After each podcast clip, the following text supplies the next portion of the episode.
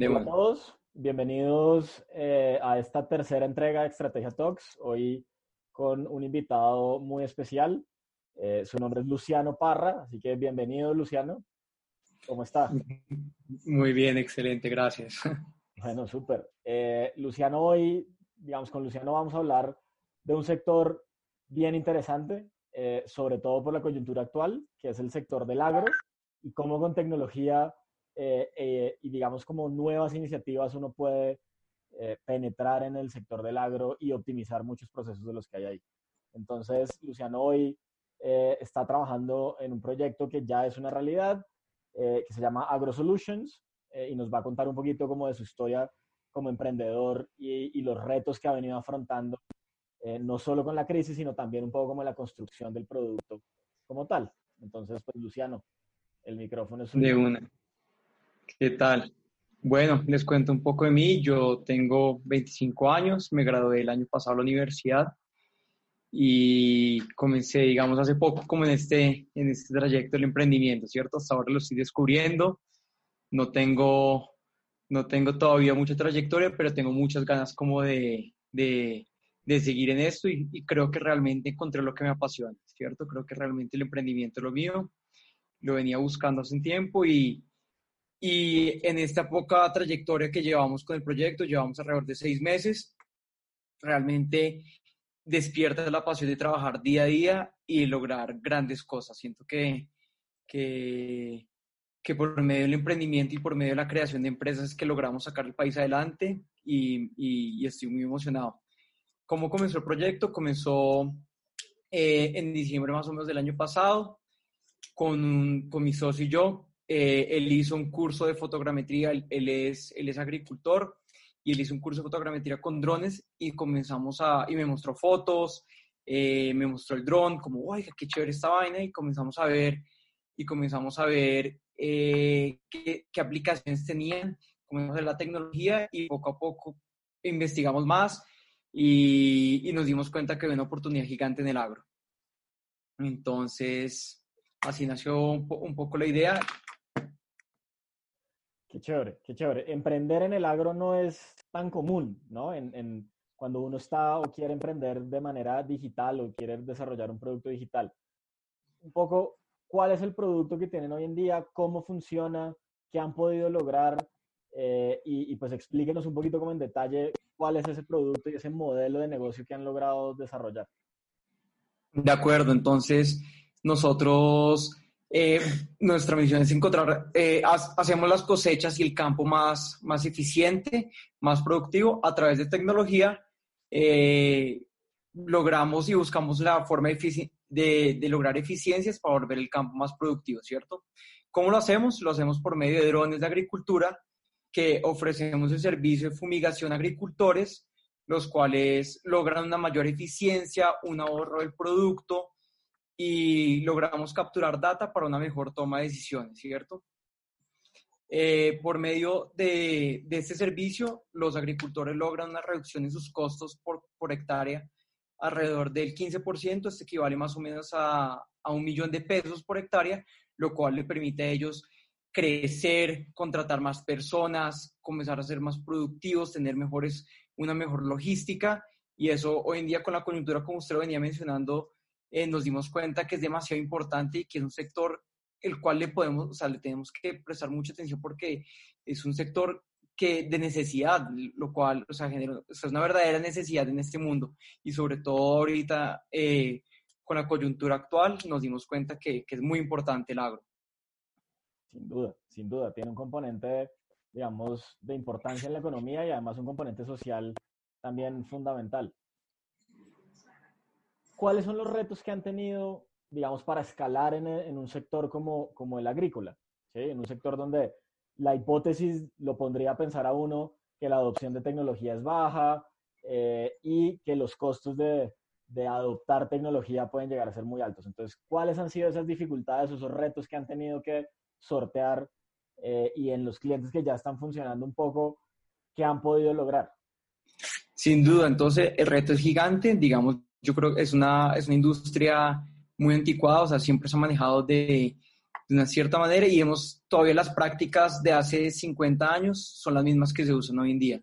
Entonces el reto de transformarla con tecnología ha sido gigante, eh, sobre todo de convencer a las personas de, exacto, esa adopción tecnológica en el campo.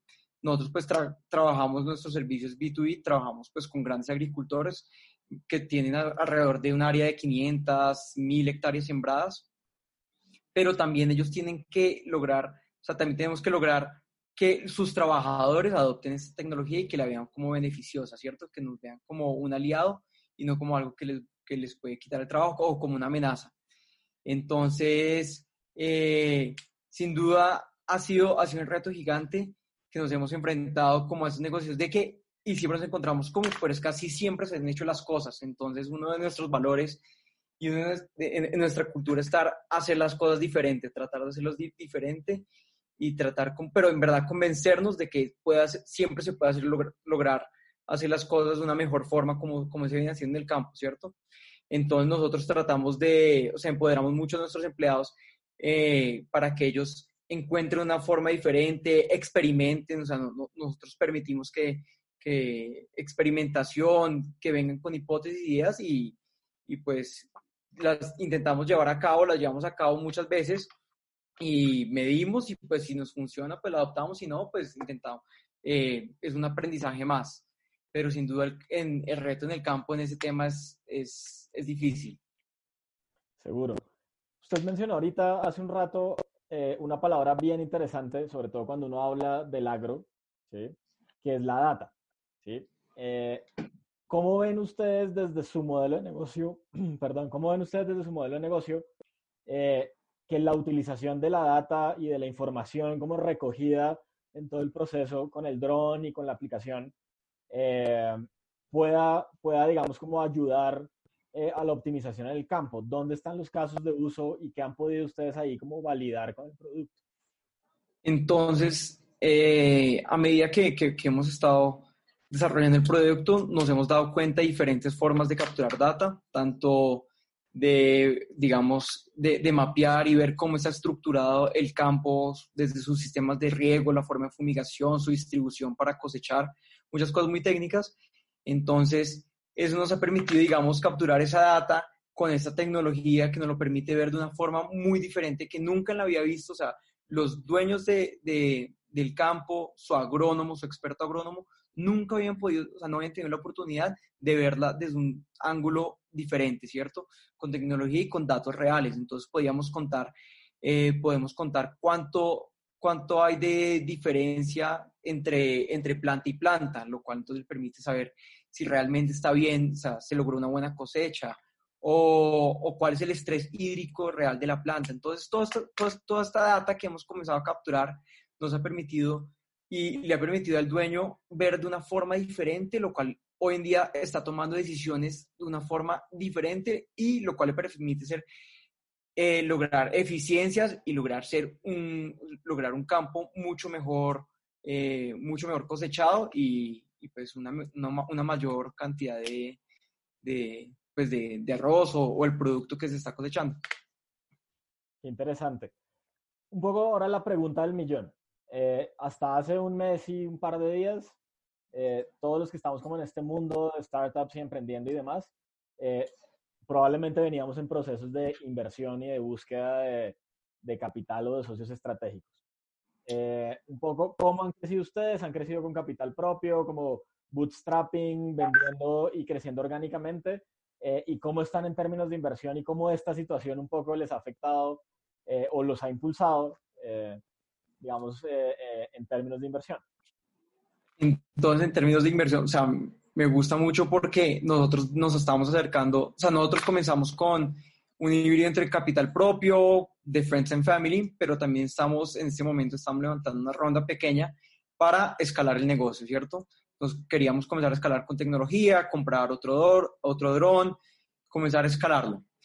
Y estábamos muy cerca con muchos, pues, con muchos inversionistas, ya teníamos casi todo listo y pues sin duda esto nos, nos, hizo cambiar un poco de planes, pero también le hemos encontrado mucho positivo porque nos ha permitido, eh, nos ha permitido encontrar, digamos, emprendedores y obtener charlas con emprendedores que ya lo han hecho, que manejan compañías con CEOs de startups eh, muy reconocidas y muy grandes, lo cual nos ha permitido, digamos, como concentrarnos en nosotros y en escalar nuestro producto y, y, más, y más enfocarnos en nuestra empresa y en hacer las cosas nosotros mismos que ahorita en este momento buscar capital, que probablemente no era una necesidad, sino era algo que queríamos hacer para crecer, ¿cierto? Pero no lo necesitábamos en este momento. Entonces... Qué interesante. Ahí está el caso de Fruana que la semana pasada levantó, levantó 25 millones de dólares eh, pues para sus operaciones en Latinoamérica. Pero sin lugar, a dudas, sin lugar a dudas, eh, este es un momento también un poco como de recogerse y concentrarse eh, para optimizar el producto y optimizar también un poco como el modelo de crecimiento, ¿no? Sin duda. Entonces, ahorita que digamos que menciona Fruana, eh, tengo un amigo que, que, trabaja allá y me dice él, oiga, voy, voy, voy con Fabián, el CEO y founder de Fruana, voy con Fabián a una reunión en, en, un, en un pueblo a las afueras de Bogotá, ¿quiere ir? Y yo, sin duda, o sea, no, no, no lo pensé ni un segundo, como fue listo, ya el lunes nos recoge, ta, ta. Y bueno, y, tuve, y tuve la oportunidad de compartir con él 10 horas del día en un carro y de vuelta, fuimos a, fuimos a, a una ciudad afuera y lo, lo no, no, paré de preguntarle, no me callé en todo, en todo el trayecto. Entonces, pues fue muy enriquecedor como esa experiencia de, de saber de primera mano cómo le había ido el, el, el Silicon Valley, cómo hacía, cuál era, o sea, qué, qué estaba pasando en la coyuntura, cómo él se adapta, digamos, a como una empresa tan grande, él se adapta a esta, a esta situación. Eh, entonces fue increíble esa experiencia. Entonces, como esa, ese tipo de experiencia no me lo permitió debido a esta situación. Entonces fue así demasiado chévere, la verdad. Bueno, qué bien. En, en, todo esto, pues ustedes han empezado a iterar desde hace seis o siete meses, como usted nos, nos dijo hace un rato. ¿Cómo, ¿Cómo ven el producto, digamos, y cómo ven los próximos meses y los próximos años? ¿Con qué sueñan y, y a qué le están apuntando un poco con el producto? Uf, eh, bueno, nos ha permitido, digamos, eh, fortalecernos y darnos cuenta que nuestro producto sirve, digamos que por medio de un hardware que es un dron, eh, nos, o sea, logramos eficiencias y el, el, el agricultor ve, ve, el valor en nosotros entonces, hemos, o sea, podemos decir que encontramos con el product market fit, así decirlo, en esa solución de fumigación, ¿cierto? Que equivale al 50% de los costos de, de un agricultor. Pero nosotros últimamente hemos comenzado a ver la necesidad del campo en, en toda el área, ¿cierto? En toda la cadena productiva. Entonces, nos estamos metiendo ya, comenzando a meter con, con mapeos de cámaras multispectrales que nos permiten hacer otro tipo de capturar data para tomar otro tipo de decisiones entonces, previo a la, a la, cosecha. Entonces, en vez de ser más reactivos como la fumigación, comenzamos a ser un poco, comenzar a, a, ser más estratégicos en cómo se hacen las cosas previamente eh, en la cosecha. Entonces, nos permite ser mucho más eficientes. Hemos comenzado a ver software para, para el agro, cómo, cómo, el agricultor puede manejarlo desde, unas, desde, desde, desde el celular en, en, su casa. Entonces, hemos comenzado a ver, a ver necesidades diferentes eh, en, este, pues en, esta, en esta industria. Entonces ha sido muy chévere, queremos comenzarlas a construir poco a poco, digamos, ¿qué, qué sueño yo? Tener, una, tener todo conectado, o sea, toda, eh, toda, la, toda la agricultura conectada, de sus máquinas, procesos, empleados, poderlo hacer que sean de una manera tecnológica y casi que automática, ¿cierto? Y que el agricultor esté en su casa tomando, o sea, pueda manejarlo desde su aplicación. Qué chévere. Y qué, qué buen sueño, sobre todo en un sector eh, que en nuestros países en Latinoamérica, pues muchas veces como que carece de la tecnología eh, que existe en otros países para poder hacer mucho más eficiente la producción. Bueno, y ya digamos terminando, ¿cómo ve un poco el sector? ¿Cómo están sus clientes? ¿Cómo ve los próximos meses? Mm, pues el sector está muy bien, digamos, nosotros trabajamos exclusivamente con arroz y con maíz, entonces pues los vemos muy bien, digamos, ahorita están en, en un pico en precios, están muy bien. Eh, en, en, temas, digamos, hay un, vemos que hay un cambio generacional, han habido cambios generacionales eh, de papás, o sea, es un sector que es muy de familia, es un negocio muy familiar, entonces están pasando nuevas generaciones que están adoptando este tipo de productos, este tipo de tecnología. Y, y, mucha gente está muy abierta a, a, nuevos cambios, digamos, con la globalización, con todo, entonces se están dando cuenta que ellos tienen que ser competitivos, digamos, eh, el país le abrió las, pues con tratados de libre comercio, han abierto las puertas, digamos, en el agro también, y eso ha afectado a muchos, eh, a muchos sectores, entonces se están dando cuenta que si ellos no comienzan a cambiar la forma de las cosas, si no se vuelven más eficientes, si no logran por medio de tecnología eh, mejores números, van a tender a desaparecer, como ya ha pasado, digamos, en, en, otros, en otros campos. Eh, el campo, digamos, del, del aguacate ha encontrado un, digamos, como un potencial alrededor del mundo, pero ellos no lo han sabido explotar muy bien porque tenemos grandes competidores como México, que, que es la, o sea, México demanda, es, es, es, el, es el productor de aguacate para Estados Unidos. Entonces nosotros solo en, un, en unos pocos meses lo, somos los que podemos exportar a México. Pero ¿por qué no podemos? Y nosotros con nuestra fertilidad de, de nuestras tierras, con, con todo nuestro campo, no somos productivos, no somos eficientes, entonces no lo logramos. Entonces, ese tipo de oportunidades es que el agricultor colombiano está comenzando a ver hoy en día. Súper, súper. Qué, qué, buena visión y qué chévere que haya gente pensando eh, en tecnificar el agro para ser mucho más eficientes. Por último, dos cosas, y es cómo lo encuentran las personas, o sea, digamos, dónde están, eh, cómo se contactan con ustedes. Y segundo, eh, un consejo para, digamos, usted es un tipo joven, entonces un consejo para, para esos emprendedores que en este momento, digamos, seguramente no es tan fácil eh, pero justamente de estos momentos difíciles es que salen ideas y, y, pues como que uno se lanza a hacer cosas que no había hecho antes. Entonces, un consejo para, para, para la gente que quiere lanzar un proyecto y lanzarse a emprender. Bueno, eh, primero nos, pues nos encuentran en, en, en, las redes sociales, AgroSolutions, en nuestra página web. Eh, estamos también pues muy, muy abiertos a, a, a, construir esto. Yo creo que es algo que, que debemos construir los colombianos y debemos o sea, la, el, el, sector agroindustrial se debe eh, unir para esto, entonces estamos muy abiertos siempre a conocer nueva gente, a probar nuevas cosas, eh, entonces pues por ahí. Y un consejo, digamos, yo creo que eh, hay que lanzarse, hay que lanzarse, uno, uno no tiene que tener la idea perfecta, no tiene que tener la idea ya, sin duda las ideas se desarrollan, las ideas se construyen con, con el tiempo. Y, y, enfocarse y tener esa hambre de, de, aprender. Yo creo que, digamos, ahorita que yo estoy joven, lo que me he dedicado, o sea, y lo que me ha permitido es aprender, leer mucho, ver todos los videos posibles, eh, no tener pena, digamos, de pedir ayuda. Entonces, yo soy alguien que, que me, me, gusta leer y me gusta investigar mucho sobre las personas que están haciendo. Entonces, sin duda, digamos, LinkedIn, uno, uno, uno manda un mensaje y no, o sea, no me acuerdo una vez que me, me, hayan dicho que no, que no, que no, que no me ayudan o que no tienen 15 minutos o que no me pueden conectar con alguien, digamos, la gente siento que está muy abierta a ayudar a los demás, eso es demasiado positivo. Eh, en la lectura he encontrado una fuente de conocimiento increíble, entonces he leído, pues sí, o sea, cuando comencé con todo el tema de, pues, del Lean Startup, es pues, como un, un, buen, un buen lugar para, para, para comenzar a aprender, pero digamos, yo creo que de los demás se aprende bastante. Entonces, hablando con las demás personas, eh, hablando con sus usuarios, con sus clientes, y, y, pues uno tiene que encontrar algo que lo motive y que lo apasione para que lo haga muy bien. Entonces, bueno, encontrar esa super. motivación y pues no, adelante.